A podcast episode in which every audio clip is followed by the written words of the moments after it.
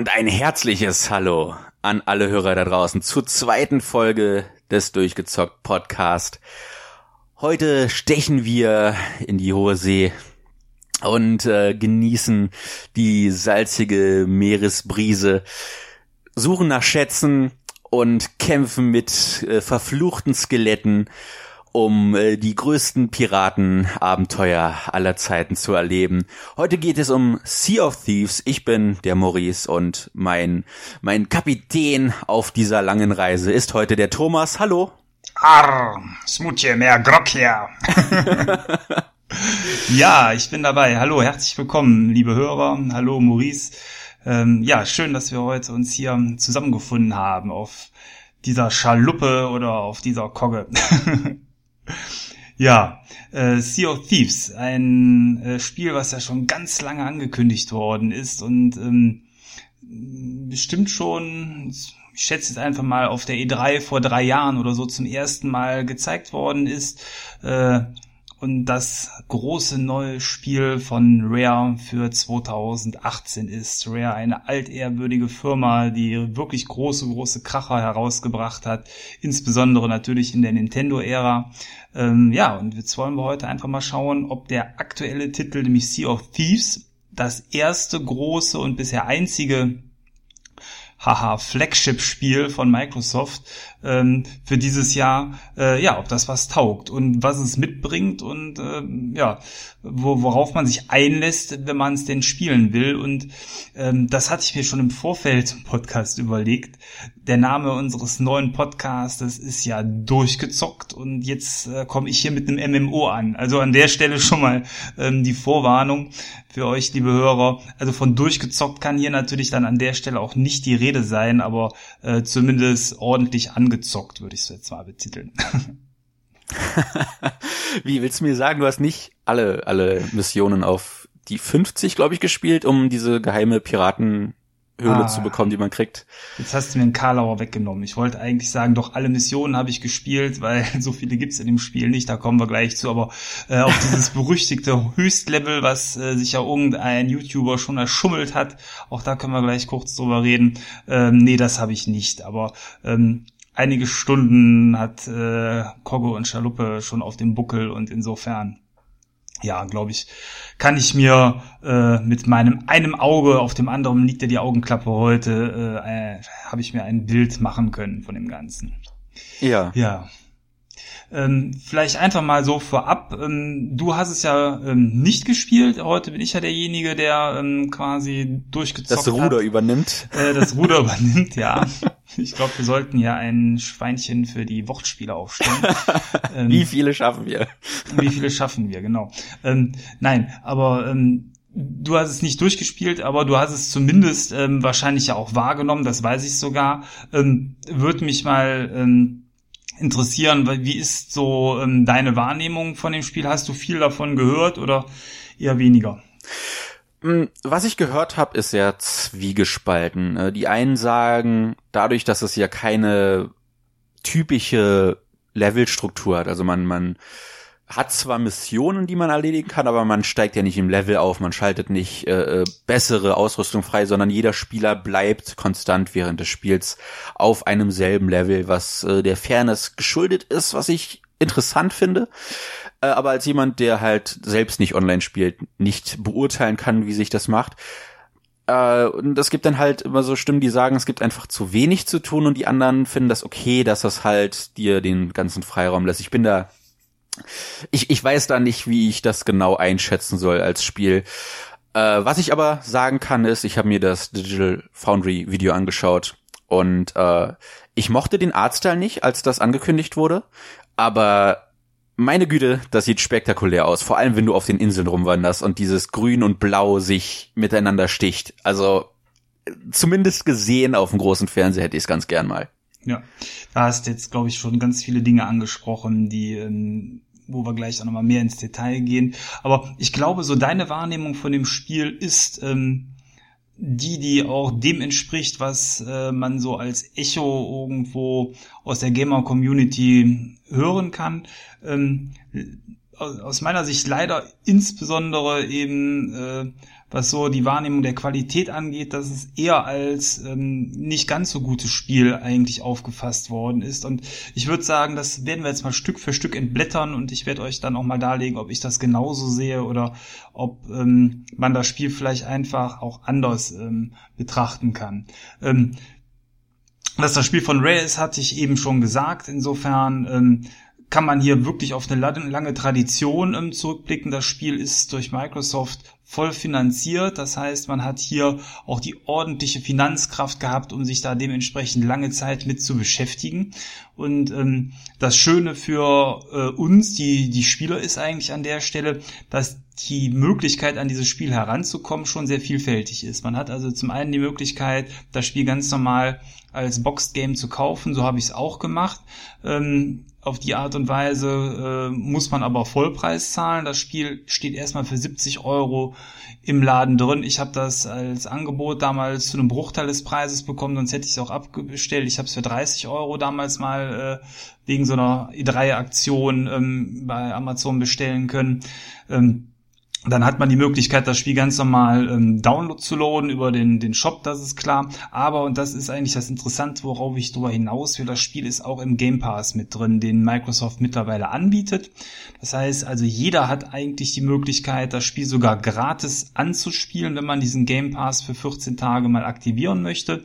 Das ist dieses Programm, wo Microsoft ähm, 100 Spiele für die Xbox One und wenn es für den PC auch ähm, erhältlich ist, beziehungsweise äh, dieses ähm, Verfahren ist, dass Spiele für Xbox und PC gleichzeitig freigeschaltet werden, dann kann man es auch auf dem PC theoretisch damit spielen, wobei das für den PC eher eine Minderheit der Spiele ist, aber auf der Xbox 100 Spiele für 10 Euro im Monat und da hat man schon die Möglichkeit, wirklich jetzt für einen schlanken Taler sich das Ganze mal anzuschauen oder sogar umsonst. Insofern ähm, die Empfehlung, wenn man auch nur ein bisschen Interesse an dem Spiel hat, sollte man vielleicht diesen Weg wählen. So habe ich es auch meinen Freunden und Bekannten empfohlen und das hat dazu geführt, dass wir sehr schön mit vier Mann auf Kaperfahrt gehen konnten. Also an der Stelle äh, legt Microsoft also die Einstiegshürde schon mal ähm, sehr niedrig. Hm. Wie würdest du sowas äh, handhaben? Würdest du es eher kaufen wollen, weil du äh, die Schachtel mit dem schönen Artwork haben möchtest oder würdest du einen Game Pass nehmen, Maurice? Äh, in dem Fall, wie gesagt, da ich selbst nicht so der große Online-Zocker bin, wäre mir das zu riskant, mir das für den Vollpreis zu kaufen. Da fände ich den Game Pass interessanter. Äh, ich, ich war ganz kurz am überlegen, ob es sich für mich nicht eher lohnen würde, dann zu sagen, vielleicht hebe ich mir den für Crackdown 3 auf, was ja jetzt auch gemunkelt wird, dass es endlich dieses Jahr erscheinen soll. Aber wenn ich drüber nachdenke, ich, ich, ich sehe weniger Probleme damit für mich selbst, äh, äh ein Singleplayer-Spiel zu kaufen also ein Spiel, das eine Singleplayer-Komponente hat, wo ich am Ende sagen kann, okay, das kann ich auch noch weggeben für einen guten Preis, wenn ich da, wenn mir das nach ein, zwei Wochen nicht gefällt, um mal in diesem zwei Wochen Rahmen zu bleiben, äh, als ein Sea of Thieves, wo äh, die die wo, wo der Preisverfall äh, äh eventuell sag ich mal äh, schneller da sein könnte aufgrund halt der der Tatsache, wie das aktuell angekommen ist in der Community.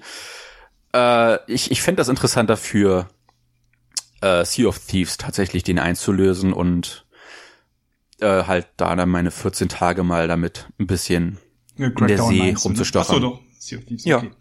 ja.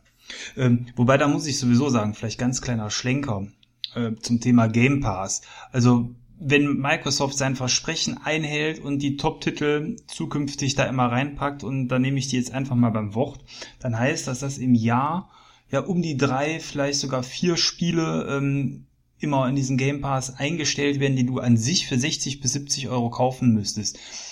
Und äh, wenn man jetzt mal davon ausgeht, dass da eben kein Schrott ist, sondern dass das eine bunte Mischung ist, wo der typische Gamer vielleicht einfach Interesse dran hat, ähm, so wie es bei mir der Fall ist, dann finde ich sogar noch nicht mal schlimm, den tatsächlich für 10 Euro im Monat, ähm, wenn man die irgendwie aufbringen kann, ähm, zu nehmen, weil wenn ich drei Spiele oder selbst wenn ich ja nur zwei Spiele kaufe, wäre ich ja schon vom Preis her mit zweimal 70 Euro drüber, äh, über den 120 Euro. Und ähm, auch wenn da viele Graupen mit drin sind in diesem Game Pass, so das ein oder andere gute Spiel, was ich bisher noch nicht gespielt habe, ist da trotzdem auch mit drin.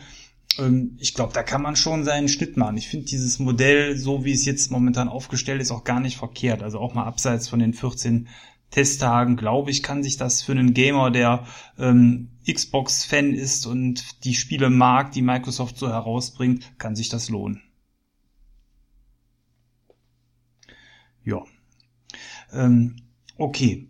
Ähm, wenn man jetzt ins Spiel hineinstartet, wie in jedem guten MMO, muss man sich seinen Avatar generieren.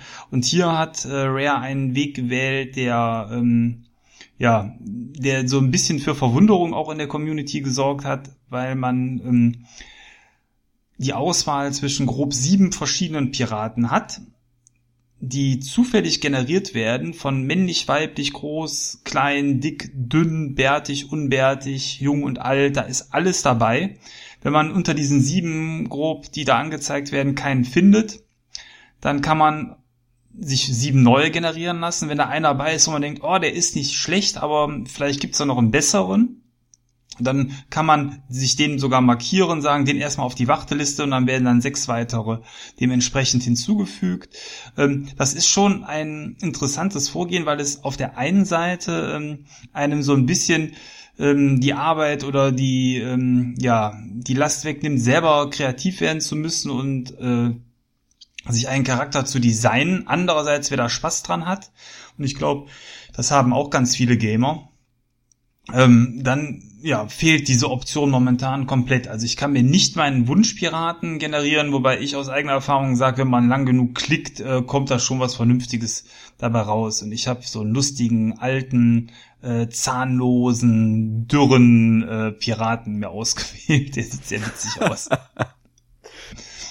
äh, ja, aber ich kann verstehen, dass man sagt, okay, ich möchte mir meinen Blackbeard oder so selber basteln, aber ähm, ja, aber zum schnellen Loslegen ist es ganz gut. Hier wäre es vielleicht wünschenswert gewesen, einfach eine Option zu schaffen für denjenigen, der selber basteln will, das zu tun. Denn auf der anderen Seite muss man sagen, die Vielfalt, die dabei rumkommt, die ist so riesig. Ähm, grob kann man zwar in diesen Typen, wie ich es eben gesagt habe, äh, unterscheiden, groß, klein, dick, dünn und so weiter, aber ähm, dass man jetzt sagt, die sehen alle gleich aus oder da ist eine hohe Ähnlichkeit, also das ist mir bisher so noch nicht untergekommen. Das ist tatsächlich sehr, sehr gut, zumal im weiteren Verlauf des Spiels ähm, also viele Individualisierungsmöglichkeiten sowieso bestehen, auch da sprechen wir gleich nochmal drüber, warum das so ist. Aber da ist man dann insgesamt sehr, sehr schnell im Spiel drin und äh, wird dann wortlos, ohne Intro, ohne irgendetwas, äh, ja, auf einer Insel abgeladen. Man steht in der Regel in einer Kneipe und äh, fragt sich, was mache ich jetzt hier? Und äh, da bilden sich dann wahrscheinlich die ersten Fragezeichen bei den Casual-Spielern über dem Kopf, die ja durchaus ähm, von Microsoft auch mit Ziel für dieses äh, für, für dieses Spiel sind. Denn ähm, dass man jetzt, wie man es von anderen Rare-Spielen kennt, am Anfang an die Hand genommen wird, komm mal hier hin, komm mal dahin, hier kannst du das machen, da kannst du das machen. Komplette Fehlanzeige. Und ähm, ich hatte mir im Vorfeld Videos angeschaut, beziehungsweise ich habe auch in der Beta schon gespielt, deswegen kann dies auch da, aber der Effekt ist natürlich derselbe, ob ich jetzt in der Beta zum ersten Mal da blöd rumstehe oder im fertigen Spiel. Das ist schon ungewöhnlich für so ein Spiel. Wie ist deine Meinung dazu? Findest du, Spieler sollten an die Hand genommen werden oder äh, findest du das äh, interessant, dass man hier komplette Freiheit hat? Mm, ich würde sagen, das ist spielabhängig. Äh, da das, da das aus der First Person ja komplett spielt, denke ich, dass man. Guter Aspekt, ja. Dass, dass man sich ein paar Dinge schon mehr, äh, sich, sich denken kann, halt wie, wie schaue ich mich um? Sowas muss nicht erklärt werden, mit, mit welchem Stick laufe ich und so weiter und so fort. Äh, ich vermute fast, wenn ich die, es gibt eine Schusswaffe in dem Spiel, ne? Wenn ja, ich die nutzen wollte, da, hm? dass die auf dem hinteren re rechten Trigger liegt, der, der Schussknopf und, äh, ich, ich, ich denke, der, der geneigte Zocker wird relativ fix in eine, eine Steuerung kommen, die halt äh, aus der First Person basiert. Wie das für die Newcomer ist, die halt vielleicht wirklich noch nie ein Pad in der Hand hatten.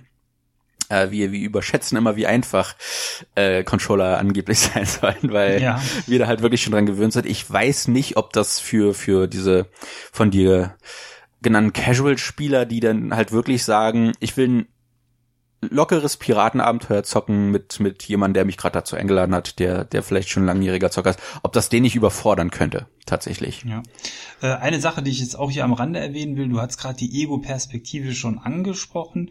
Dem Spiel dreht sich eigentlich alles darum, dass man sein eigenes ich, seinen, seinen Avatar ausformt. Das heißt, man geht auf die Jagd nach ähm, schöneren, hübscheren Waffen, hübscheren Spaten, die braucht man, um Schätze auszubuddeln, hübscheren Klamotten. Äh, trotzdem sieht man seine eigene Figur nie, weil, warum auch immer, es gibt keinen äh, Third-Person-Modus in diesem Spiel, ähm, was ich auch zumindest äh, komisch finde. Ich finde, das hätte sich angeboten, ganz klassisch wie bei so einem MMO, wie bei ähm, eben, ja, wie bei WoW oder was es sonst noch so gibt.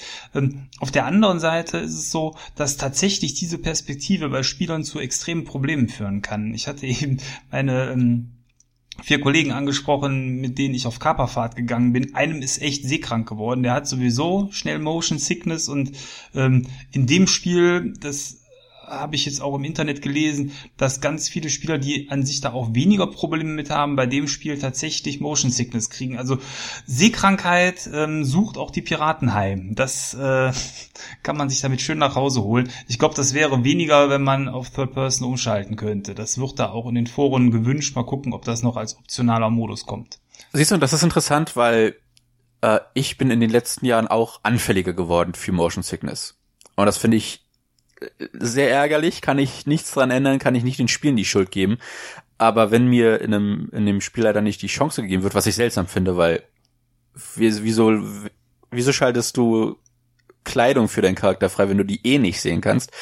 Ähm, dann, dann macht es mir schon wieder Angst, in das Spiel zu steigen, wenn du sagst, dass das sogar einige deiner Kollegen getroffen hat. Ähm, da dann eine, eine Runde äh, zu zocken und dann wird mir schlecht vom Spiel. ja, also der ist da sowieso grundsätzlich für anfällig, aber interessant fand ich halt, dass eben bei dem Spiel das wohl, weil man hat, man fährt ja viel auch auf dem Schiff und hat Seegang und so, das führt wohl alles dazu, dass das irgendwie sogar eben die Sache noch ein bisschen beschleunigt, aber das eben jetzt nur äh, am, am, am Rande. Ähm, Jetzt hatte ich, habe ich den Faden etwas verloren. Was, Wir waren was? bei der Steuerung, dass es kein Tutorial gibt. Äh, genau. Ähm, und eigentlich da greift schon eine der Grundmechanismen des Spiels. Das ganze Spiel würde ich als einfach als gewaltiges Social Game bezeichnen. Es ist ein Sandbox Game.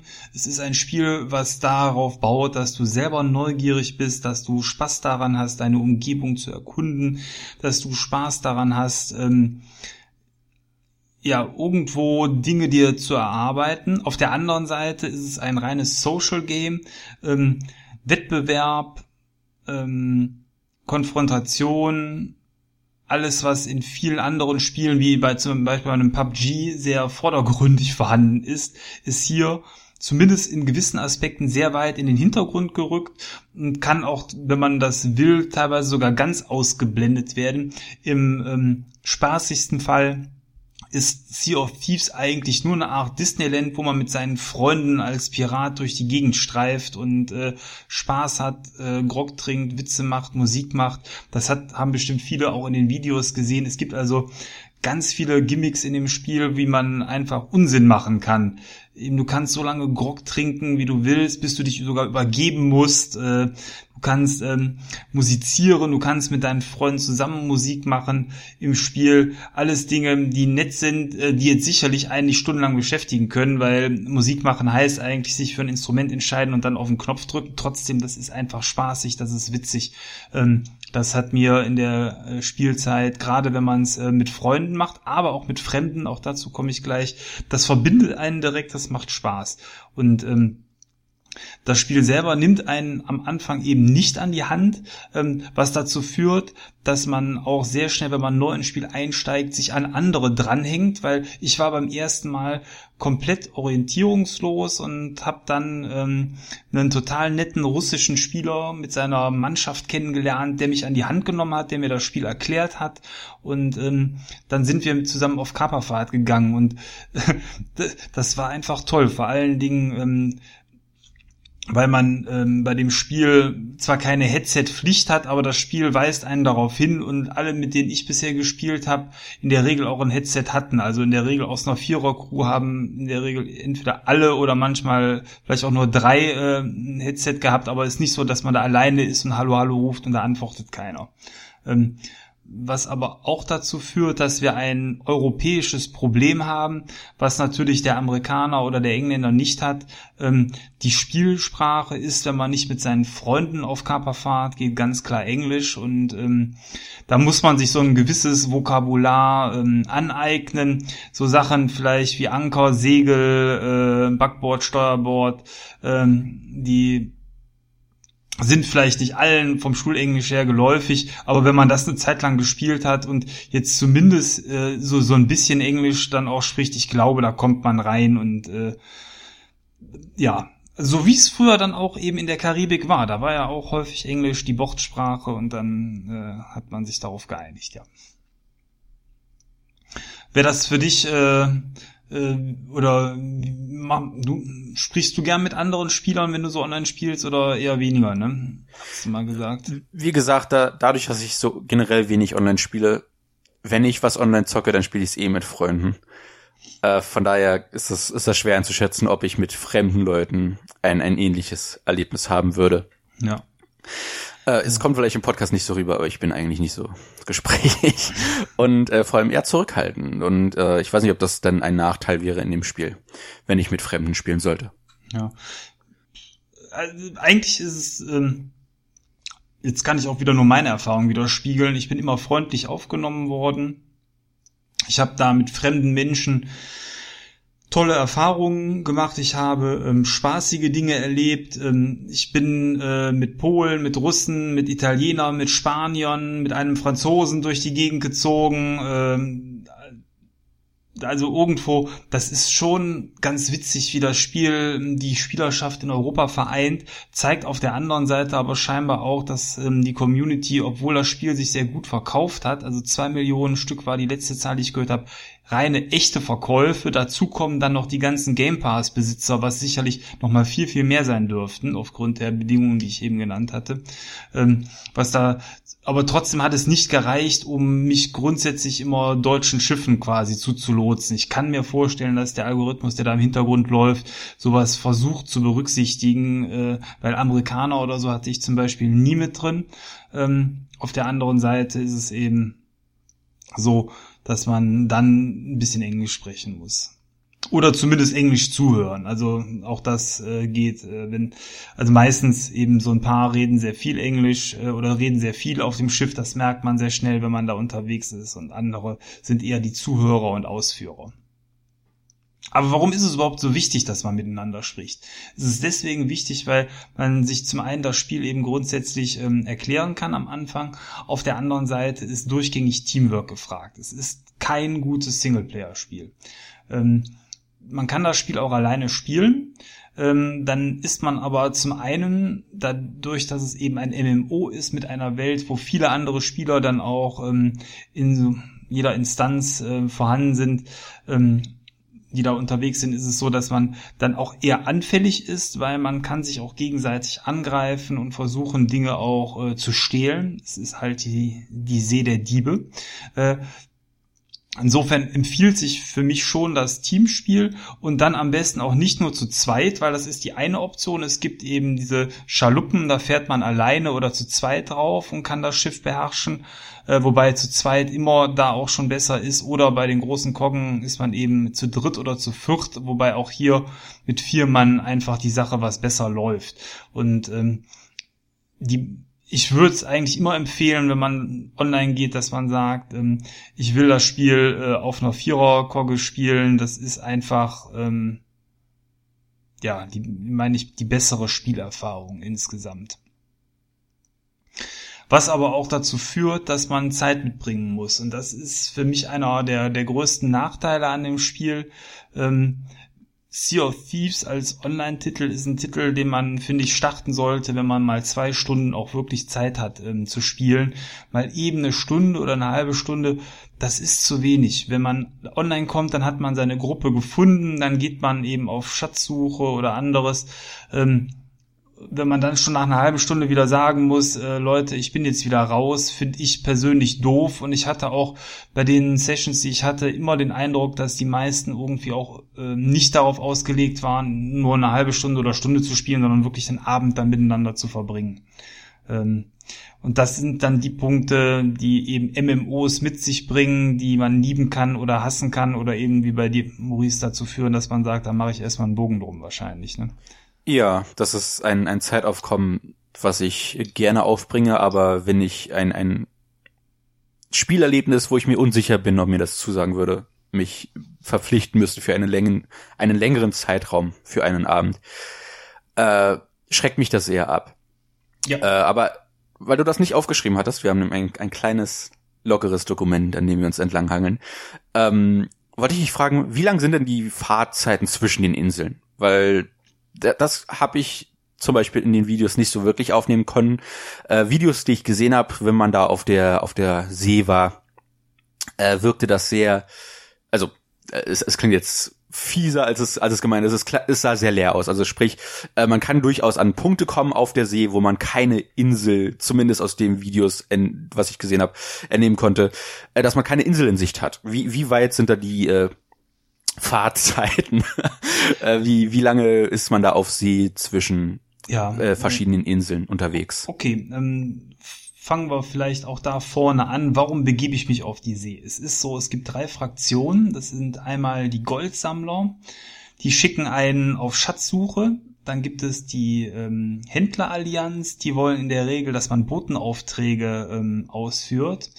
Und es gibt den Seelenorden, die wollen, dass man ähm, gefallene Piraten erschlägt, also quasi Skelette und dann deren Schädel zurückholt. Ähm, so, und damit man ähm, eben an diese Waren drankommt oder die Waren verteilt, muss man sich auf andere Inseln begeben. Man, der typische Weg ist also, man äh, startet mit seiner Gruppe auf der Startinsel, packt erstmal alles für Schiff zusammen, was man braucht. Das heißt, man holt sich Bretter, damit man dementsprechend das Schiff flicken kann. Man holt äh, Kanonenkugeln und lädt erstmal die Tonnen im Schiff voll äh, und dann werden Aufträge gesammelt, eben aus der Auswahl, die ich eben genannt habe. Und ähm, mehr gibt's übrigens bisher im Spiel auch nicht. Das ist so sicherlich äh, eine eher geringe Auswahl für ein MMO, aber für, für einen Start vielleicht auch gar nicht so verkehrt.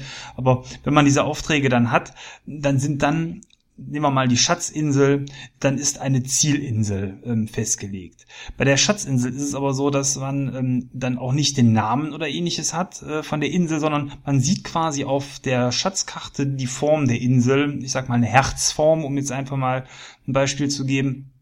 Und dann steigt man auf sein Schiff und jedes Schiff hat einen Kartenraum und dieser Kartenraum liegt unter Deck und ähm, da kann man dann auf dieser Gesamtkarte der Karibik schauen erstmal, welche Inseln gibt es. Diese Inseln haben dann auf dieser großen Karte auch Namen, aber dann muss man dann die Insel in Herzform suchen. Und dann sieht man, wo man selber ist, wo diese Herzinsel ist. Und dann äh, ist eben deine Aufgabe, dahin zu navigieren. Und da ist jetzt schon ein Riesenunterschied zu anderen Spielen, nehmen wir mal einem Skyrim oder einem Witcher, weil ähm, das Spiel gibt dir weder ein Fadenkreuz an die Hand noch irgendwie einen, einen Questmarkerpunkt oder ähnliches. Du musst quasi selber dahin finden und auch diese Insel eben dann dementsprechend identifizieren und ähm, dorthin segeln. Und das geht auf den größeren Schiffen sowieso, aber auch auf dem äh, Zweierschiff am besten im Teamwork, weil dann ist es so, dass ähm, einer am Steuer steht, ähm, der wird das Schiff eben äh, dementsprechend lenken. Dann hat man mindestens einen, der sich um die Segel kümmern muss. Das heißt, Segel müssen runtergelassen werden, die müssen in den Wind gestellt werden. Ähm, da ist man auf einem größeren Schiff aufgrund der Vielzahl der Segel auch schon gut mit beschäftigt, macht man vielleicht sogar am besten zu zweit.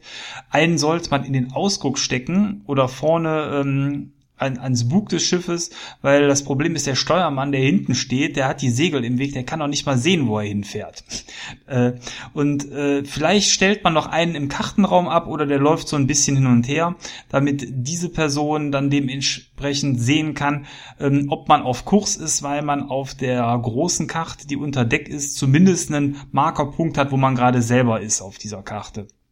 Und dann beginnt dieses Teamwork, dass der eine eben steuert, fragt, wo muss ich hin und der, der vorne steht, sagt, äh, Achtung, Achtung, Captain, ähm, auf linker Seite oder auf Backboard hat man ähm, dementsprechend einen Felsen ein bisschen mehr nach Steuerbord steuern. Und äh, der eine versucht dann eben die Segel auszurichten und äh, ja, so fährt das Schiff dann los. Und dementsprechend je nachdem, wie der Auftrag gelagert ist, kann es schon mal sein, dass man so fünf Minuten, zehn Minuten auch mal unterwegs ist, was aber nicht heißt, dass zwischendurch keine anderen Inseln sind. Also die Inseln selber sind schon in einem lockeren Abstand eigentlich. Lass, lass mal vielleicht drei Minuten eine Insel sein oder so. Aber ähm, bis man am Zielort angekommen ist, kann schon mal ein bisschen Zeit vergehen. Beantwortet okay. das die Frage so ein bisschen, ja, ne? Ja. Ja. Äh, und was ich jetzt gerade so beschrieben habe, ist so der, der Standardfall, wie man fährt, schönes Wetter, wunderbar. Ungemütlich wird es, wenn Stürme aufziehen. Das Spiel hat eine wirklich tolle ähm, Wetterengine und wenn man einmal einen Sturm erlebt hat bei Sea of Thieves, äh, kann ich nur sagen, dann ja, dann weiß man, wie sich Naturgewalten in einem Spiel anfühlen können. Weil wenn der Sturm losgeht, muss man wirklich richtig hart mit dem Schiff arbeiten. Ähm, das Wasser schwappt dann über die Reling. Das Schiff fängt an voll zu laufen. Wenn man ein Schiff hat, was vielleicht schon aus einer äh, Konfrontation mit anderen Spielern vorher oder wenn man mal einen Felsen angekratzt hat, ähm, weil man nicht aufmerksam war, was unter Deck geflickt ist mit Holz, ähm, in so Situationen fliegen dann unten die Planken äh, von der Bordwand, das Schiff läuft voll, man muss versuchen mit zwei bis drei Mann ähm, Wasser aus dem Schiff wieder herausschippen mit Eimern, dann läuft man wirklich unter Deck, packt sich ein Eimer voll Wasser, läuft hoch, schmeißt es über die Reding, läuft wieder runter. Irgendeiner versucht die Löcher in der Bordwand schnell zu stopfen, indem man wieder neue Bretter draufklopft. Ähm, der Steuermann muss alles tun, um das Schiff irgendwie auf Kurs zu halten oder dass es eben ähm, nicht kentert weil auch das kann passieren in einem Sturm, wenn es richtig voll läuft. Und das sind Situationen, die schweißen so eine Mannschaft zusammen und man hat nachher wirklich auch das Gefühl, boah, wir haben jetzt hier im Teamwork es tatsächlich geschafft, ähm, das Schiff aus dem Sturm herauszustarren. Das macht Spaß. Ähm, und äh, das ist, sage ich mal, eine Möglichkeit, wie, wie Spielspaß in dem Spiel entstehen kann, ganz ohne dass irgendwie Missionen dahinter stehen oder ähnliches. Deswegen sagte ich ja am Anfang, es ist für mich eher so eine Art Social Game oder eben eine Sandbox. Der Spaß entsteht aus dem Spielen, aus dem Tun mit anderen Spielern und das ähm, auch ohne, dass einem eigentlich das Spiel vorschreibt, was man gerade machen muss. Äh, beziehungsweise der Sturm hat dann ja das Ganze mit sich gebracht. Ähm, was man eher seltener sieht, was aber auch nicht schlimm ist, sind tatsächlich andere Spieler ähm, ist jetzt nicht so, dass man wie bei WoW quasi andauernd einen an sich vorbeilaufen hat. Ähm, aber immer mal wieder kreuzen andere Schiffe am Horizont auf und dann ist immer die Frage, ist man der Jäger oder ist man der Gejagte? Ähm, meistens beäugt man das andere Schiff und guckt so, hm, fährt's in die eigene Richtung. Wenn das der Fall ist, scheinen die sich eigentlich ihrer Sache sicher zu sein, dann sollte man selber am besten Reis ausnehmen. Oder aber das Schiff kümmert sich nicht um einen, dann kann man überlegen, ob man selber vielleicht zum Jäger werden will. Und ähm, ja, die Seekämpfe sind sehr nervenaufreibend. Es ist äh, schwierig tatsächlich. Ähm, gegenseitig sich abzuschießen, weil man sehr gut zielen muss. Man muss den Seegang einberechnen, man muss die Flugkurve einberechnen. Ähm, aber ähm, wenn man dann ein anderes Schiff mal versenkt hat, ist das auch ein sehr befriedigendes Gefühl, auch wenn es für die anderen Spieler richtig mies ist, weil ähm, es ist so, dass man, ich hatte eben gesagt, zum Beispiel auf Schatzsuche geht oder andere Dinge macht und ähm, die Quest ist dann erledigt, wenn man diese Dinge dann bei den Händlern der Fraktion am Ende eingeloggt und abgegeben hat. Und ähm, es wird jeder Sea of Thieves Spieler kennen, wenn man schon eine Zeit lang mit dem Schiff unterwegs war. Man hat vielleicht zwei, drei Quests eingesammelt, man hat zwei, drei Schatztruhen an Bord und dann wird man versenkt. Da kommt richtig Freude auf, weil das auch zur Folge hat, dass man deine Quest nicht abgibt. Man bekommt keine Belohnung dafür, also kein, kein Gold. Das ist so die große Belohnungswährung in dem Spiel. Erfahrungspunkte gibt es nicht. Es gibt kein Levelsystem. Ähm, Und äh, ja, dann ist das Schiff versenkt und wenn man so will, da können mal locker zwei Stunden Arbeit oder Spielzeit dann im Eimer sein, weil einfach die Belohnung nicht erfolgt. Das ist ziemlich hart. Ähm, auf der anderen Seite, das habe ich selber schon gemacht und auch selber erlebt, ist es so, wenn man dann auf seiner Zielinsel ankommt, wo man ähm, seine Quest abgeben will und ähm, man kann das auf diversen Inseln machen. Es ist also jetzt nicht so, dass ähm, andere Spieler vorher genau wissen können, wo man hin muss, aber ähm, wenn man dann auf so einer Zielinsel ist und dann sieht man, oh nein, da kommt gerade ein anderes Schiff in den Hafen eingelaufen, dann sollte man gucken, dass man schnellstmöglich seine Kisten alle wegbringt, weil ich habe selber schon andere Schiffe im Hafen liegend versenkt oder ausgeraubt. Das war eigentlich noch viel cooler, weil du kannst auch, wenn so ein Schiff im Hafen liegt, ähm, das andere Schiff betreten, die, die Kisten, die da frei rumliegen, runterklauen und dann selber abgeben, dann hast du die Quest erfüllt. Noch cooler. das finde ja. ich tatsächlich sehr genial. Das ist, das, das ist fies, aber es passt so zum Setting. Du bist halt ein Pirat. Ja. Ähm, lustige Geschichte mit dem Andreas, äh, unserem geschätzten ähm, ehemaligen GEMA-WG Podcast Mitmoderator, bin ich auf Kaperfahrt gegangen und wir kommen eben selber irgendwo an, geben unsere Kisten ab, ein zweites Schiff läuft ein und der Typ war alleine. Was haben wir gemacht? Wir sind äh, auf sein Schiff drauf, haben ihm die restlichen zwei Kisten, die er noch drauf hatte, runtergeklaut haben äh, die dann abgegeben, haben den Typen erschossen, sind auf sein Schiff geklettert. Äh, wenn man stirbt, hat man so eine Respawn-Zeit vielleicht von zwei Minuten. Man kommt also nicht sofort wieder. Ähm, haben sein Schiff den Anker hochgehoben, haben die Segel äh, gehisst, sodass das Schiff quasi aus dem Hafen rausgefahren ist, sind dann auf unser eigenes Schiff drauf, dann ist er irgendwann auf seinem Schiff respawned und haben dann von unserem Schiff aus sein Schiff versenkt. Das war so ein Spaß. Äh, zumindest für uns. also das Spiel äh, fördert so ein bisschen auch ähm, ja das Gemeine im Menschen. Auf der anderen Seite, eben wenn man in einer Crew ist, hilft man sich, man ist äh, sehr freundlich. Das ist halt so ein bisschen mit das Spielkonzept. Wobei ich auch schon erlebt hatte, dass eben Schiffe ganz gemütlich nebeneinander im Hafen liegen und die alle irgendwie gerade keinen Bock hatten, sich äh, dementsprechend da über den Haufen zu ballern oder äh, gemein zu sein. Also das gibt's auch. Man kann auch zusammen feiern und tanzen und, und Musik machen. So diese ganzen typischen MMO-Sachen wie Winken und, und Tanzen, die gibt's natürlich in dem Spiel auch. Wie, wie es auf einem Schiff aussieht, äh, vor allem einem Videospielschiff, wo man halt gewisse Tätigkeiten vollführen muss, um dieses in Gang zu setzen, denke, kann man sich zusammenreimen. Aber wie, wie sind die Inseln selbst gestaltet? Äh, du, du hast jetzt schon gesagt, man, man kann sich ja da die Mission holen. Sind das dann wirklich Inseln, wo es so fünf, sechs Häuser gibt, dass man so ein, den Ansatz einer kleinen Stadt hat, wo man ein bisschen rumlaufen kann, wo es dann auch immer eine, eine einen Ort gibt, wo man zusammen trinken kann, eine, eine Kneipe oder irgendwas und äh, dass man das Gefühl hat, dass man auch wirklich in einer kleinen Stadt auf dieser Insel ist, äh, wo man immer wieder zurückkehren kann, wenn man möchte. Ja, also die ganze Grafik erinnert mich sehr stark an diese abstrakte Comic-Grafik, die auch bei WoW verwendet wird.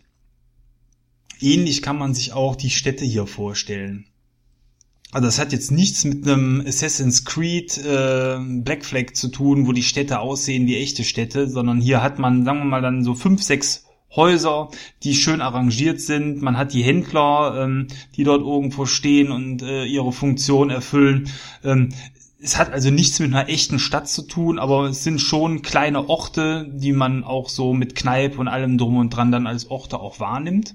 Ähm, und diese ganzen Inseln ähm, die äh, einen Stützpunkt haben, die sehen eigentlich so aus, wie es gerade beschrieben hat. Man hat also von allen Händlern dort was, man hat eine Kneipe, man hat ähm, die äh, Händler, die einen mit neuen Outfits, Segelmaterialien und so weiter versehen, das ist alles da. Ähm, viele der reinen ähm, Karibikinseln, die sind aber unbewohnt, da gibt's auch meistens keine großen Hütten oder ähnliches. Da hat man nur Sandstrand, Palmen, Felsen, Höhlen, ähm, Urwald äh, und man kann sich dann über diese Inseln schlagen. Ähm, die einzigen Bewohner auf allen Inseln sind eigentlich Tiere. Da laufen Schweine rum, da sind Schlangen, die einen beißen können, da sind Hühner, die herumlaufen äh, und jede Menge Skelette, die insbesondere abends, weil man hat einen Tag-Nacht-Wechsel in dem Spiel, ähm, die sich dann aus dem Boden herausgraben und äh, versuchen einem auf die Pelle zu rücken. Wobei ähm, diese Skelettgegner ähm, in der Regel zumindest so die Standardskelette auch keine furchtbar harten Gegner sind. Es ist also nicht so, dass das Spiel einen da äh, große Steine in den Weg legt. Trotzdem ist es immer ganz gut, gerade wenn einer die Kiste trägt, dass der andere einem den Weg frei hält. Ähm, und so insgesamt, äh, wie, wie will man vielleicht die Optik so ähm, der Inseln beschreiben? Das Spiel ist farbenfroh. Es ist bunt, es ist fröhlich und wenn man einmal einen Sonnenuntergang auf einer Insel gesehen hat mit der Farbpracht, die äh, in UHD äh, im Idealfall mit HDR auf einen hereinbricht, dann das sieht einfach toll aus, das Spiel. Und ähm, es sieht äh, fröhlich aus, es sieht ähm, so aus, als ob man äh, da wirklich jede Menge Spaß haben kann. Also gerade so die, die, die Farbpracht äh, ist ein Alleinstellungsmerkmal für dieses Spiel. Ähm, da hat man bei allem Realismus, der in Bezug auf ähm, vielleicht Schattenwurf und äh, Lichtstimmung so insgesamt, äh, wo man Wert darauf gelegt hat und natürlich das fantastische Meer, hat man schon mehrfach gelesen, das ist einfach das schönste Meer, was es in einem Spiel gibt, ähm, ist der Rest aber trotzdem eben sehr comichaft. Also so sieht's äh, auf den Inseln aus und ähm, was es zum Beispiel eben nicht gibt, ähm, sind ähm, irgendwelche ähm, NPCs, die sich jetzt groß dort bewegen. Also jeder Händler steht immer an seinem Platz in seinem in seinem ähm, Laden. Man hat äh, den Barkeeper der Kneipe, aber es sind zum Beispiel keine Gäste in der Kneipe. Wenn da Gäste sind, ist man das selber. Oder da steht auch meistens äh, noch ein so ein, so ein Geheimnishändler. Äh, das ist der einzige Gast eigentlich in den Kneipen. Ja, ähm, ich hatte eben schon eingangs gesagt, man kann das Spiel auf Xbox oder auch auf dem PC spielen. Schön ist, man kann es aber auch zusammenspielen. Das hatte ich auch mit Andreas so probiert. Ähm, funktioniert super. Äh, man kann über Xbox Live zusammen sprechen. Ähm, man hat keine Lecks oder irgendwas. Also es überhaupt kein Unterschied. Also für mich auf der Xbox war es so, als ob ich mit einem anderen Xbox-Spieler zusammenspiele. Und auf dem PC kann man dann entweder per Pad oder mit Maus und Tastatur spielen. Dadurch, dass das Spiel nicht super kompetitiv ist, ist es eigentlich auch egal, weil ähm, es gibt keine Erfahrungsstufen. Man kann in dem Spiel auch tatsächlich durch ähm, Items nicht besser werden. Das heißt, der Spieler, der das Spiel seit zwei Minuten spielt und theoretisch herausragende Skills hat, ist besser als jemand, der das Spiel schon seit 50 Stunden gespielt hat. Äh, zwar von der Optik her ein richtig großer, mächtiger, fieser Pirat ist, aber der einfach keine Skills hat, der wird dann über den Haufen geballert. Und ähm, damit hat man hier Grundvoraussetzungen, die es an sich so seit Spielen wie Quake oder Doom damals nicht mehr gegeben hat. Mittlerweile haben ja die meisten Spiele irgendwelche Perk-Systeme. Da hat man sich hier komplett dagegen entschieden. Es war anfangs im Spiel mal drin. Man hatte ähm, ein Level-System, wo eben diese Gegenstände, die man kauft, auch Eigenschaften mitgebracht haben, sprich mehr Schaden für die Waffen oder die Schaufeln, die ähm, mehr Erde rausheben, sodass man Schätze schneller finden kann, weil man muss auch danach buddeln äh, auf den Inseln ähm, aber das hat man alles herausgenommen. Ähm, ich bin so ein bisschen zwiegespalten, was an oder was es angeht. Ähm, dass man darauf komplett verzichtet, ist für mich aber nachvollziehbar und ich glaube, es macht es tatsächlich einfacher, andere Spieler reinzuziehen, weil wenn ich jetzt sage, Maurice, komm, lass uns doch mal auf Kaperfahrt gehen, dann muss ich nicht sagen, ja, level mal bitte wie bei WoW auf Level 90 ist hoch, dann können wir auch schön zusammenspielen, äh, sondern du bist sofort voll dabei. Du siehst halt nur aus wie so ein Hanswurst. Also wir nicht. ja. Naja, wie, wie gesagt, du, du, äh, ich, ich verstehe durchaus, weshalb du das zwiegespalten siehst und ähm, ich, ich finde das auf der einen Seite auch gut, einfach der, der Zugänglichkeit wegen, aber ich finde es dann auch irgendwo schade, weil das dir, und das ist, glaube ich, eines der, der großen Probleme, die ich halt online viel mitbekommen habe, dass dir dadurch ein gewisser Ansatz von Progression fehlt. Ja, du kannst dir optische Sachen kaufen, aber du hast nie das Gefühl, dass du jetzt irgendwas Großem äh, entgegenarbeitest und äh, das, was man halt freischalten kann, wie gesagt, es gibt, äh, wenn man alle drei drei Gilden da voll gemacht hat mit den mit den Aufträgen, äh, dann, dann gibt's zwar eine, eine Belohnung, aber äh, ich glaube, das ist im Endeffekt auch nur noch weitere Missionen ähnlicher Art und und halt ein kleines Versteck und sowas. Aber es, es gibt halt nicht wirklich was, wo du sagen kannst, da arbeite ich jetzt hin, da da möchte ich hinkommen ja, ja und äh, nein. Ähm, also du kriegst mehr und bessere Aufträge, das muss man schon sagen. Also du fängst mit relativ pisseligen Aufträgen an, auch was die Belohnung angeht. Und je höher du aufsteigst, desto besser werden die Aufträge, die dir die Händler geben. Aber die Art des Auftrags bleibt, bleibt mehr oder minder der gleiche. Also du musst halt eine Schatzkiste suchen, du musst erstmal ein Schwein fangen und dann das Schwein auf eine andere Insel zu einem Händler liefern oder eben Piraten erschlagen. Wobei nachher tatsächlich auch noch Möglichkeiten dazu kommen, größere Forts äh, zu erobern, so Piratenforts. Ähm, oder eben, es gibt auch Rätselschätze, die sind übrigens sehr cool, wo man eben nicht eine Karte von der Insel hat, wo dann irgendwo ein X ist, was man suchen muss, sondern ähm, da ist es dann eher so, suche den Stein, der aussieht wie ein, wie, wie, wie ein Schiff. Und dann rennt man über die Insel und sucht diesen Stein. Und dann heißt es, gehe von hier aus äh, 50 Schritt gen Norden bis zu dem Punkt, wo die Palmen sich kreuzen. Und dann hangelt man sich so über diese Insel und der Verlaufstext ergibt sich auch immer erst, wenn man den einen, quasi, wenn man einen Punkt gefunden hat, erst dann kommt so das nächste Ziel. Das macht sehr viel Spaß. Ähm, also so ein bisschen Varianz gibt's da und ähm, es ist schon Ansporn, eben in den Leveln hochzusteigen und damit ähm, dann auch bessere Aufträge und damit mehr Verdienstmöglichkeiten zu haben. Aber klar, eben ein, ein Stat-System, wie man im Rollenspiel hat man da an der Stelle nicht. Andererseits muss man sagen, es gibt Spiele, die komplett darauf ja basieren, wie ein, ähm, äh, wie heißt der Shooter von Over, Overwatch, die komplett darauf basieren, dass man sich nur Cosmetics besorgt ich habe noch nie Kritik gehört, dass man bei Overwatch sagt, öh, was für eine Scheiße, die Spieler werden nicht besser, äh, man sammelt hier nur Krimskrams. Aber es ist bei dem Spiel nicht anders. Ne? Ja gut, aber da liegt, glaube ich, der Fokus auch woanders. Also. Ja, der Fokus liegt darin, äh, mit, mit anderen Spielern Spaß zu haben. Äh, bei dem Spiel, bei dem anderen liegt der Fokus darauf, andere Spieler über den Haufen zu schießen.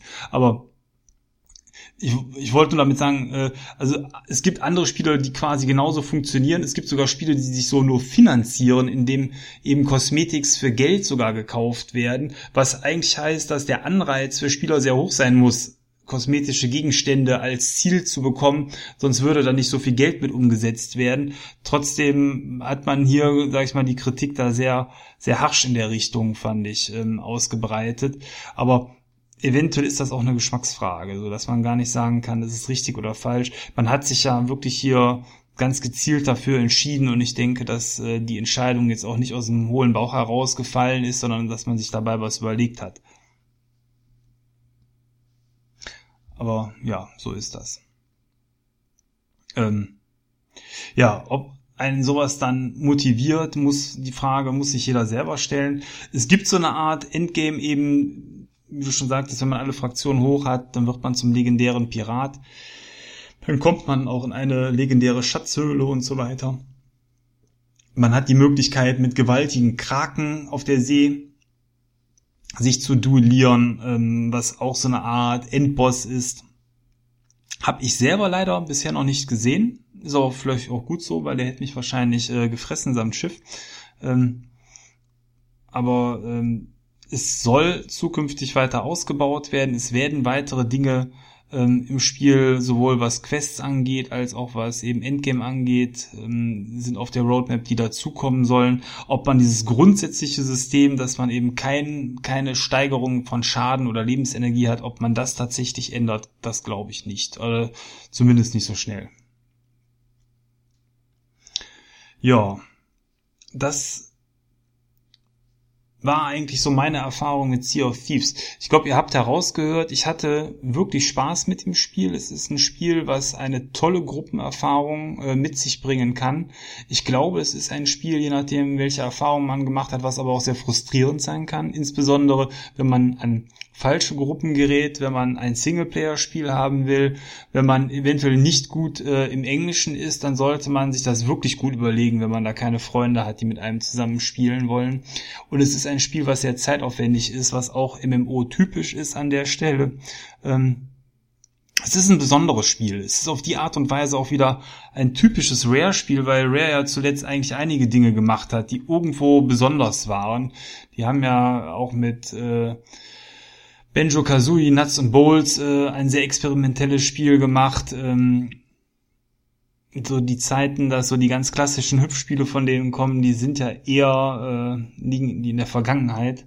Ähm, es ist also auf eine gewisse Art und Weise ein, ein finde ich, mutiges Spiel. Es ist eine Online-Erfahrung. Es ist dadurch, dass es den Fokus auf Online hat, schon auch ein typisches Microsoft-Spiel, die ja von der ganzen Plattform her sehr auf Online ausgelegt sind. Ähm, es ist kein Spiel für jedermann und ich glaube auch ganz klassisch gesehen ist es ähm, kein gutes Spiel, aber es ist eine tolle Erfahrung und äh, ich glaube, man macht keinen Fehler, wenn man da mal reinschaut und äh, einfach mal ein paar Stunden Spaß hat. Ja. Jetzt habe ich sehr viel geredet, Maurice. ja. Mit Blick das auf die Uhr, die Stunde ist auch fast voll. ja. Aber es, es freut mich, dass es dir gefallen hat. Es ist ja leider Gottes aus diesem Zeitraum noch, äh, ich glaube 2013, 2014 war das, du hast es ja gesagt, so drei, vier Jahre ungefähr ist es her, seit das angekündigt wurde, wo, wo die ganzen Spiele herstammen, äh, auf, auf die jetzt schon lange gewartet wird. Wir haben vorhin auch Crackdown 3 erwähnt gehabt. Äh, und wenn das genauso abliefert, äh, wie jetzt mit Sea of Thieves abgeliefert wurde und äh, die Leute da auch über den Game Pass, wie gesagt, äh, da mal reinschnuppern können, ist das eine ganz coole Angelegenheit, denke ich. Ja. Ja gut, Crackdown wird auch deutlich mehr den, den Core-Gamer bedienen. Ich meine, wenn man jetzt sieht, Sea of Thieves ist der Microsoft-Titel des Frühjahrs, dagegen steht ein God of War von Sony. Ähm, ja, ich glaube, was der Core-Gamer besser findet, da brauchen wir nicht lange drüber reden, das ist einfach God of War. Das ist äh, das Spiel, was typischer eben als Spiel ist, ein Spiel, was mehr den Singleplayer-Spieler anspricht. Ähm, und Sea of Thieves ist jetzt vielleicht nicht das lustige Familienspiel, aber es ist trotzdem eher so ein Community-Game. Belegt damit irgendwo auch eine Lücke, die es so bisher noch nicht gab. Ähm, ich kenne kein anderes Spiel, was so ist wie Sea of Thieves. Also das ist schon was Besonderes. Aber ähm, es ist, glaube ich, in der Presse nicht unbedingt so honoriert worden. So die Testergebnisse waren ja eher mäßig. Äh, ich sag mal 60er, 70er äh, hat man gesehen. Ähm, insgesamt ähm, ja spaltet das einfach die Meinung der der Spielerschaft. Aber ich halte es für nicht verkehrt, dass es solche Titel auch gibt und es ist, glaube ich, auch was wert. Äh, genauso wie eben ähm, Sony mit irgendwelchen Erzählspielen von Quantic Dreams eine Lücke besetzt, die es so äh, an anderer Stelle zumindest in der Qualität selten gibt. Telltale macht ähnliches, aber das sieht halt bei weitem nicht so gut aus. Ist auch das Spiel irgendwo ein Projekt, was wahrscheinlich nur mit einem dicken Publisher am Rücken wie Microsoft dann auch funktioniert hat. Es ist eventuell etwas zu früh trotz langer Entwicklungszeit rausgekommen. Wenn es noch mehr Inhalte gegeben hätte, jetzt zum Start, glaube ich, wären die kritischen Stimmen ähm, deutlich geringer gewesen. Auf der anderen Seite kann ich sagen, ich habe es schon stundenlang gespielt. Ich habe aber immer noch nicht den Eindruck, alles gesehen zu haben und ähm, dass es quasi für mich ausgespielt ist. Also viele sagen ja, äh, ich wusste nach zwei Stunden nicht mehr, was ich machen soll. Also dann kann ich sagen, irgendwas ist da falsch gelaufen. Ähm, zwei Stunden vergehen A wie im Fluge und zu dem Zeitpunkt im Spiel hatte ich den Eindruck, äh, ich habe da nur eine Oberfläche gekratzt. Das ist ja noch nicht mal ein Abend. Also ähm, das ist, glaube ich, auch ähm, eine ungerechtfertigte Kritik an der Stelle. Aber insgesamt äh, für ein klassisches MMO hat es natürlich vergleichsweise, gerade wenn man es mit Schwergewichten äh, wie einem Herr der Ringe oder eben einem WoW vergleicht, äh, sehr wenig Inhalt, weil hier der Inhalt durch die Community irgendwie sich aus dem Spiel selber ergeben muss im Moment. Was es aber auch tut. Ja, hast du noch eine Frage? Ansonsten würde ich sagen, machen wir den Deckel drauf auf die Schatzkiste. Ja, das, das soll es auch von mir gewesen sein. Also wie gesagt, ich, dadurch, dass ich generell äh, auch noch nicht wirklich ins MMO Genre abgedriftet bin äh, und wenn ich Multiplayer zocke, eher dann halt äh, kompetitive Spiele zocke, ist, ist da meine Erfahrung nicht groß genug, dass ich jetzt irgendwas Spezifisches fragen könnte, wo, wo ich als MMO-Spieler wissen müsste, wie, wie sieht es da und da aus. Da ja. bin ich leider nicht äh, genug in der Materie drinne. Ja.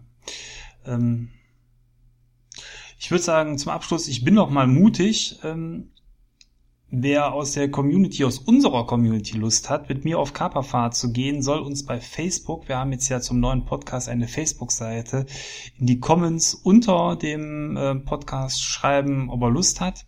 Dann würde ich versuchen, da mal einen Termin zu vereinbaren. Vielleicht kriegen wir eine Crew zusammen. Ähm, so die ersten Facebook-Likes sind ja auch auf unserer Seite mittlerweile eingetreten, was uns sehr, sehr gefreut hat. Äh, es toll für uns zu hören, dass ihr quasi mit umgezogen seid äh, aus der GEMA WG hin nach durchgezockt und ähm, ja, gerne weitere Likes und Comments dort und wenn ihr Lust habt, dann versuche ich für uns da mal eine Kaperfahrt zu organisieren. Ähm, vorweg schon mal, also wenn es die Möglichkeit gibt, dass wir das machen, dann würde ich sagen eher zu den Abendstunden, das heißt äh, so grob ab 20 Uhr, vielleicht mal bis 22 Uhr oder so, dass wir da mal auf Kapperfahrt gehen. Vielleicht können wir dann den Maurice auch noch dazu kriegen, dass er sich irgendwann uns anschließt. Jawohl. Also das gerne, äh, dann fahren wir mal zusammen eine Runde. Gerne, gerne. Gut, dann würde ich sagen, machen wir die Schatzkiste drauf und kommen jetzt in unseren kleinen, äh, kleinen zweiten Block. Wie haben wir das nochmal genannt? Ich habe schon wieder vergessen. Outro. Das Outro, genau. ja, wir sind äh, leider nicht so kreativ in der Hinsicht. ja, dann hören wir uns gleich im Outro wieder. Ciao, bis gleich. Bis gleich.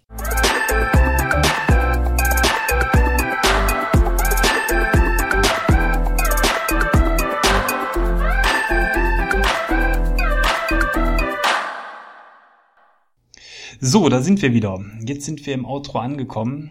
Hallo Maurice. Hallo Thomas. Haben die kleine Pause genutzt. Nein. Ähm, ja, Outro ist die Möglichkeit, über Dinge zu reden. Ist jetzt ja für uns auch erst zum zweiten Mal so, die äh, abseits vom Hauptthema uns beschäftigt haben. Vielleicht auch organisatorisches oder noch irgendwas zum Podcast. Womit möchtest du starten, Maurice? Äh, ich möchte etwas Organisatorisches anbringen, mit dem ich dich jetzt auch überrumpeln werde, weil ich das noch nicht mit dir gesprochen habe.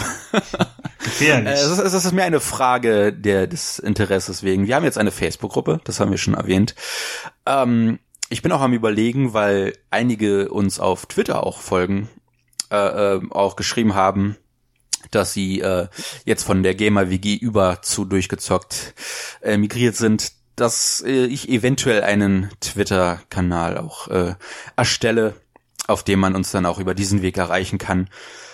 Und äh, ja, da, wie gesagt, ich weiß, ich überrumpel dich damit. Es ist, ich habe den auch noch nicht erstellt, sondern das ist jetzt eher eine Frage in den Raum, ob da Interesse besteht, äh, einen weiteren Weg der Kommunikation zu erschaffen. Puh, das ist eine gute Frage. Ähm ich würde sagen, sobald wir die ersten 100 Likes auf Facebook haben, dass wir dann einen Twitter-Kanal eröffnen, weil dauern, ansonsten, ja. ähm, sag ich mal, zersplittert sich das Ganze ja. Also wenn man, wenn wir jetzt hier quasi offen vor der Community darüber reden, können wir ja gerne machen. Ähm, ich sehe die Gefahr, wenn wir zu viele Kanäle haben, dass ähm, die ja irgendwo alle dann auch bedient werden müssen auf der einen Seite, auf der anderen Seite, ähm, wenn überall ähm, zehn Follower sind äh, am Anfang, dann weiß ich nicht, ob sich das äh, lohnt, sich da jetzt schon aufzuteilen. Wie siehst du das? Du hast, du bist ja scheinbar ich, dafür, gesagt, sonst ich, ich habe. Ich habe jetzt, das war nur ein ein Gedankengang, ja. weil äh, auf auf Twitter ich durchaus einige mitbekommen habe, die uns äh, eher da folgen. Äh, vielleicht sind das Menschen wie ich, die äh, sich eine Zeit lang gesträubt haben, einen, einen Facebook-Account zu erstellen äh, oder einfach da auf der Seite, auf der Plattform nicht aktiv sind. Und äh, ja, ich bin halt zum Beispiel persönlich eher der Twitter, der Twitterer als der Facebookler. Ja. Und äh, das, das wäre dann eher meine Plattform äh, erster Wahl. Ähm, ich selber nutze Twitter auch deutlich ähm, intensiver als Facebook. Ich finde ähm, bei Twitter die Übersichtlichkeit nicht ganz so groß wie bei. Ich finde Facebook hat mehr noch einen Homepage-Charakter, deswegen. Ähm, da ja. stimme ich zu, ja. Ne, hatten wir jetzt ja auch erstmal die Facebook-Homepage gemacht. Du kannst ja den Namen schon mal reservieren. Was hältst du denn davon? Und dann, wie gesagt, sobald die ersten 100 Likes da sind, starten wir offiziell den Twitter-Account. Äh, das wird dauern, als kleiner, kleiner Hinweis. Ja. Liked uns auf Facebook, gebt uns Daumen hoch auf äh, YouTube und äh, auf YouTube, ja, genau. Und bei Twitch, äh, ja. Ja. Nee, Nein. aber wie gesagt, äh, das, das wäre auf jeden Fall auch nochmal eine Überlegung wert in der, in der Zukunft. Ja, kannst ja reservieren und äh, dann schauen wir uns das an. Äh, ich will einfach nur verhindern, dass nachher sich das zu sehr ausdrückt, weil die müssen ja auch alle vernünftig gefüllt werden. Es nützt ja keinem irgendwo einen Kanal zu followen, wo dann nachher nichts passiert oder zu wenig. Äh, das ist ja quasi dann auch nochmal ein extra Schritt, der gemacht werden muss dann an der Stelle. Aber ja. grundsätzlich zu einem modernen Podcast äh, gehört sicherlich Twitter, Snapchat und äh, Instagram. Instagram, ja. alles in den nächsten 50 Folgen. Keine Sorge. Im Aufbau unseres kleinen Podcast-Imperiums. Imperiums, genau. ja. Nee, äh, ich, okay. Ich, ich möchte eine Sache erwähnen. Äh, es ist die Yakuza 6 äh, After Hour Premium Edition angekommen. Ich will nicht über das Spiel sprechen, weil darüber werde ich auf jeden Fall äh, das mal als, als Thema angehen. Aber in der Special Edition liegen coolerweise zwei Bargläser bei. Und ich bin ja jetzt persönlich nicht so der große Trinker, aber äh, diese Dinger da im Regal stehen zu haben, die einen immer wieder anlächeln, weil die auch so ein cooles, äh, so eine coole Tattoo-Verzierung drauf haben, äh, lässt mich doch immer wieder mal lieb, ob ich mir nicht doch mal eine Flasche Whisky mitnehmen soll.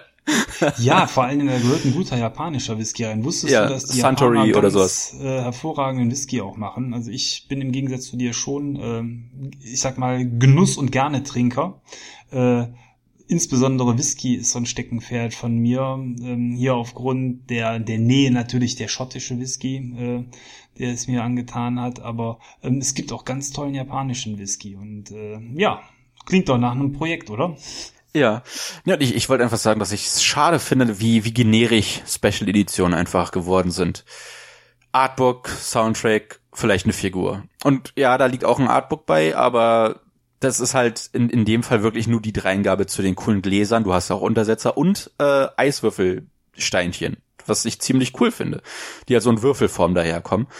Und äh, das ist doch mal eine, eine Special Edition, wo sich jemand drüber Gedanken gemacht hat, okay, man geht viel in, in Clubs und Bars in den Spielen. Äh, es gibt in Yakuza 6 ein Minispiel, wo man Barkonversationen führen kann.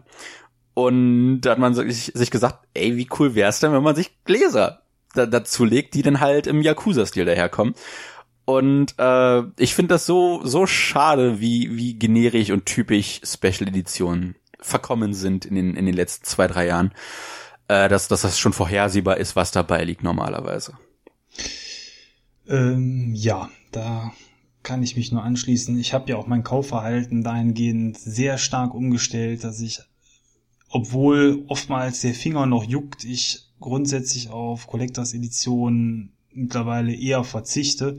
Da finde ich es schon fast schöner, zum Beispiel jetzt bei God of War gibt es eine Collectors ähm, oder Limited heißt die, die eigentlich nur in ähm, DVD-Hüllengröße ist, aber so aus einem Pappschuber und ich weiß nicht, was da noch drin ist. Vielleicht ist da so eine Art Mini-Artbook drin oder irgendwas, die einfach ähm, A, jetzt keine 150 oder 200 Euro kostet, was ja mittlerweile bei Collectors Editionen auch leider ähm, schon nicht mehr ganz so ein Tabuthema ist. Auf der anderen Seite, die eben in dieser Papphülle nochmal ein bisschen hübscher aussieht als die Effe Plastikhülle.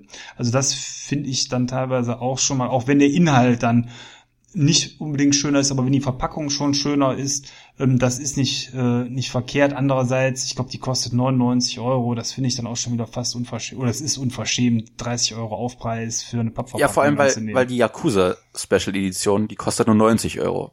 Und da war halt so viel mehr bei.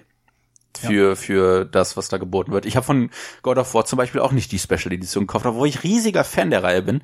Aber ich, ich sehe es nicht ein, ich weiß gar nicht, wie teuer die, die große Special Edition ja, ist. Glaub, 150. 150, 160 ja. so. Äh, für, eine, für die ja. typische Figur, die nicht besser aussieht als die von der Ascension Special Edition, halt diesen Preis hinzulegen. Und äh, ja, das, das, da, da war es mir wirklich ums Geld zu schade. Ja, diese ganzen Figureneditionen finde ich auch sehr lieblos, beziehungsweise diese riesigen Kartons und äh, Figurenarmeen müllen einem sowieso nur alles voll. Das ist, äh, finde ich mittlerweile auch nicht mehr. Also deswegen, also Highlight ist ja zum Beispiel auch von Nino Kuni äh, die Collectors. Da hätte man für meinen Geschmack die Spieluhr rauslassen können, aber eine LP, ein fantastisches Artbook, ähm, äh, die die ähm, die Metall-DVD-Hülle, das ist einfach, äh, ja, ganz, ganz toll. Und das sind äh, Collectors-Editionen, die ich gerne sehe. Oder zum Beispiel eben, ich habe die ähm, Collectors von Short of the Avatar bestellt. Da ist äh, auch, klar, eigentlich auch ein Standardding, aber bei einem Ultima-Nachfolger halt eine hochwertige Stoffkarte. Da ist so eine Trinket-Coin drin, äh, so eine Sammlermünze. Ähm, das und ähm, echte tolle Handbücher, Magiebücher, Monsterbuch und so weiter. Das macht Spaß. Also das sind tolle ähm, Collectors Editionen und eben nicht so dieser billige Rotz. Ja, vor allem äh, ich, ich sammle auch Anime-Figuren und die kosten halt, wenn das wirklich hochwertige sind, auch schon mal Richtung 90, wenn nicht sogar über 100 Euro. Und wenn du so eine Special Edition hast, wo ein Spiel, ein Artbook, Soundtrack, CD und so weiter und so fort noch beiliegt, dann kann die Figur halt nicht ähnliche Qualitätsstandards erreichen. Und ich habe hier halt teilweise Videospielfiguren aus, aus teuren Special-Editionen, die, die so dermaßen abfallen qualitativ, visuell im, im Regal, dass, dass ich heutzutage, wie gesagt, einfach nicht mehr einsehe, äh, für 150 Euro eine, eine Kratos-Figur mir zu kaufen, von der ich weiß, die sah schon auf den Bildern scheiße aus.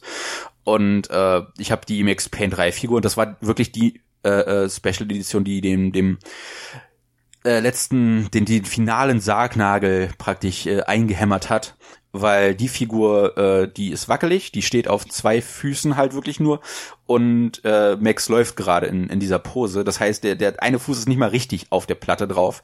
Die ist wackelig, ich stelle die nicht gerne auf, weil ich Angst habe, dass die Figur irgendwann abbricht.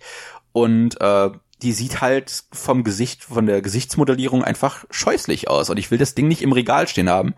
Und äh, ja, also wie gesagt, so die die typische Special Edition, da greife ich heutzutage auch nicht mehr zu. Äh, ich habe ich ist es mir erst letztens aufgefallen, als ich die Nino Kuni 2 Special Edition gekauft habe, wie wenig mich Special Editionen einfach noch ansprechen äh, und ich wirklich nur noch mir die die Perlen auspicke in dem Fall und nicht mehr zu jedem Spiel, das ich gerne unterstützen möchte, äh, auch unbedingt die teuerste Edition im Regal stehen haben muss. Ja, Nee, das stimmt schon. Also häufig ist einfach die Collectors Edition auch die Idiotenversion, wo die Firma tatsächlich einfach nochmal ein bisschen Gewinnmaximierung bei den Fans betreibt. Und das wollen wir nicht unterstützen. Das, ja, macht, äh, macht euch Gedanken. Du sagst, die Spieluhr müsste nicht rein. Ich finde die ziemlich cool. Vor allem, wenn du sie aufziehst, spielt sie auch das Main-Theme ab. Ich ja. habe keinen Schallplatten, also ich kann, ich kann keine Platten abspielen. Äh, es ist schick, das Ding zu haben, aber dann kann ich wenigstens das Main-Theme über die Musikbox hören. Sehr gut. Und ja. ja. Und äh, ich, ich finde das Ding schick. Also das, das ist das ist mal was anderes, ja. Da sind zwar auch drei Figürchen drin, aber die drehen sich halt und dabei spielt die Musik und das sieht halt einfach schick aus. Okay, dann korrigiere mich, wenn ich es falsch sehe, aber du hast eben auch die Qualitätsunterschiede bei Figuren, die man so kauft. Ich sammle Games Workshop Figuren, also Warhammer für, für die Hörer, die es nicht kennen. Das sind eigentlich so die besten Tabletop-Figuren mit, die man kaufen kann. Du sammelst diese ähm, hochwertigen Anime-Figuren. Die Figuren dieser Spieluhr erschienen mir zumindest vom Video her auch eher auf McDonalds Beilagenniveau. Also sogar ein bisschen runter. Also die sehen nicht okay. aus wie im Spiel. ja. Aber die sind so klein, dass dir das nicht auffällt aus der Ferne. Und wenn, wenn ich dann sehe, wie geil man ein Amiibo oder sowas, ja, ich sag mal, auch ein Amiibo der kostet 15 Euro im Laden. Ich weiß nicht, was eine Herstellung kostet. Es wird ein Bruchteil sein. Ja, aber siehst du, Amiibo ist dreimal so groß wie die Figur in der Spieluhr. Und, und wie gesagt, wenn du wirklich nah rangehst an die Spieluhr, dann siehst du es. Aber wenn du ja. halt den, den, den normalen halben Meter davon entfernt stehst, dann merkst du das schon nicht mehr. Nee, worauf ich hinaus will, ist, man kann für wenig Geld sehr hochwertige Figuren produzieren und die Masse der Figuren, ich glaube, damit beenden wir jetzt am besten auch den Rent, äh, der, die in Collectors Editionen beiliegen, die sehen deutlich schlechter aus als ein Amiibo und vor allen Dingen um meilenweit unter Games Workshop oder auch diese Anime Collectors oder Anime Sammelfiguren, die man ja in so einem GameStop auch, daher kenne ich sie zumindest vom Sehen her, sehen kann. Da sind ganz tolle Farbverläufe, finde ich häufig auf den auf den Hauttönen oder auf der Kleidung zu sehen, das fehlt in der Regel alles. Die meisten Collectors Edition Figuren, da ist billig drüber gebürstet worden, um die Highlights zu akzentuieren und ja, nee, das ja. muss nicht sein. Also unser Aufruf an die, an die Macher. Wenn ihr eine Figur macht, macht's richtig. Ansonsten denkt euch was Kreatives aus, was zum Spiel passt. Ist nie verkehrt. So ist es, ja. Thomas, es ist jetzt schon zwei Wochen wieder her. Wobei, also rein theoretisch für diese Folge ist es drei Wochen sogar her, glaube ich. Äh, was, was ist in den letzten zwei Wochen bei dir los gewesen? Hast du vielleicht was gezockt neben Sea of Thieves? Ähm, ja, ich habe äh, so, weil ich Urlaub hatte ähm, und ich nicht weggefahren bin, relativ viel gezockt. Ich habe Gun Home durchgezockt. Ah, das wollte ich auch immer noch mal anfassen. Ganz toller ähm, Walking Simulator, also so ein klassisches Rätsel- und Anguckspiel mit einer Story, die mich total verblüfft hat. So ein Thema und ich kann noch nicht mal sagen, worum es geht, weil das ist die Überraschung eigentlich schon fast mit des Spiels. So ein Thema, so ein ernstes, aber auch trotzdem ähm, ja wichtiges Thema habe ich noch nie in einem Spiel behandelt gesehen, ganz toll. Dann den Turing-Test habe ich durchgespielt, ein Portal-ähnliches ähm, Rätselspiel, was nicht ganz an die Brillanz von Portal rankommt, aber für mich seit Portal eigentlich fast mit das beste Spiel so in der Richtung auch ist. Hat echt Spaß gemacht. Ähm, vor allen Dingen beides Titel, sowohl Gun Home als auch Turing Test Titel, die ich kostenlos über Xbox Live irgendwann mal bekommen habe bei diesen Monatsspielen. Also äh, ja, hat sich da an der Stelle gelohnt. Und als letztes, und da freue ich mich schon auf einen zukünftigen Podcast, ich habe Nino Kuni 2 ebenfalls durchgespielt, ähm, genauso wie du. Du warst ja, sag ich mal, sehr fix dabei. Ich habe es äh, ich sag mal, an, glaube ich, mehr Tagen mit weniger Stunden pro Tag, aber insgesamt dann auch durchgespielt und ja, das war so das, was ich äh, zuletzt gemacht habe. Ja. Äh, das, das möchte ich auch schon ankündigen, das ist mein nächstes Thema. Also das hört ihr dann in zwei Wochen. Ich habe mich so drauf gefreut und auch wenn einige Stimmen, einige viele Stimmen im Internet eher zwiegespalten bis, bis negativ auf den Titel zu sprechen sind, ich war von vorne bis, naja, das stimmt nicht ganz. Ab, ab Stunde 10 bis zum Ende hin vollends begeistert. Und äh, was die ersten Stunden vielleicht ein bisschen fragwürdig macht und weshalb man sich das Spiel auf jeden Fall geben sollte, das ist dann nächste Woche. Äh, nächste Folge in zwei Wochen. Genau, da haben wir es dann mal beide durchgezockt. Ja, das ist dann auch die, die Premiere. Ich meine, dann haben wir schon alles durch, oder? Ja. Es sei denn, wir sprechen noch über ein Spiel, was keiner von uns gezockt hat, aber das ist ja unwahrscheinlich, dass wir, dass wir das, das hat dann aber eher so Waldorf und Stettler äh, Charakter, ne? Die beiden Opis aus der aus der Muppet Show, die über alles meckern, aber aber von nichts eine Ahnung haben. ja, nee, ja. Äh, das äh, sollte man nicht machen. Wobei es geht ja dann sogar schon fast in großen Schritten so in Richtung E3 dann. Ne? Das ist ja dann ja. auch nochmal ein ganzes Stückchen hin. Insofern, ja, die, die ersten Termine für die ähm, Veranstaltung stehen ja. Ähm, insbesondere, ich freue mich ja natürlich auf den Microsoft-Termin, der für mich auch guckbar ist. Sony finde ich auch immer sehr spannend, ist mir aber leider immer zu spät. Gucke ich dann in der Regel erst am nächsten, am nächsten Morgen. Ja, verdammte, verdammte Zeitverschiebung. Ja. Wieso, so, wieso ist die Erde nicht flach, dass überall auf der Welt gleichzeitig Tag ist? Verdammt. Das, das wäre was, ja. An ja. der Stelle kann ich empfehlen, Microsoft macht ja mittlerweile ähnlich wie so eine Nintendo Direct eine Monatsshow, wo die erste fand ich zwar interessant war, aber eher eine Riesenwerbeveranstaltung für ähm, Sea of Thieves um das Spiel noch mal ein bisschen zu pushen, ähm, war jetzt die zweite Folge deutlich ähm, umfangreicher. Zum Beispiel Michael Ironside haben sie eingeladen. Den kennt man unter anderem aus äh, Starship Troopers als knallharten ähm, Sergeant, aber auch als die Stimme von Sam Fisher im englischen Original. Ähm, und äh, durchaus sehenswert. Äh, und noch ein paar andere Dinge, die sie da angekündigt haben. Jetzt sensationelle Spiele, Neuenthüllungen natürlich nicht, aber ähm, das Format ähm, kann auch vielfältiger sein, habe ich jetzt gesehen, als eine reine äh, Werbeveranstaltung für ein Spiel. Also das glaube ich könnte in Zukunft äh, eine, eine gute monatliche Show werden. Würde ich mir von anderen Herstellern vielleicht auch wünschen. Ja. Ja. Na gut. So, das Outro ist fast so lang wie der Hauptpodcast. Also bitte. das, soll, das sollte kein, kein Seitenhieb gegen Sea of Thieves sein, ganz im Gegenteil. Nein, einfach, dass wir viel zu viel sprechen. Ähm, ja, in, in zwei Wochen hören wir uns zu Nino Kuni wieder. Thomas, es hat mich gefreut, dass du dich doch für Sea of Thieves entschieden hast, weil äh, das, das war meine Agenda heute. Ich habe mir aufgenommen, auch wenn ich viel Negatives zu dem Spiel gehört habe, ich wollte das, das nicht äh, gegen das Spiel verwenden, weil ich, wie gesagt, selbst nicht MMOs spiele und Sea of Thieves auch nicht angefasst habe. Ich wollte komplett deine Meinung wissen. Äh, ich bin froh, dass du doch äh, begeistert warst, dass du auch deine Freunde dazu gebracht hast und viel Spaß mit ihnen hattest.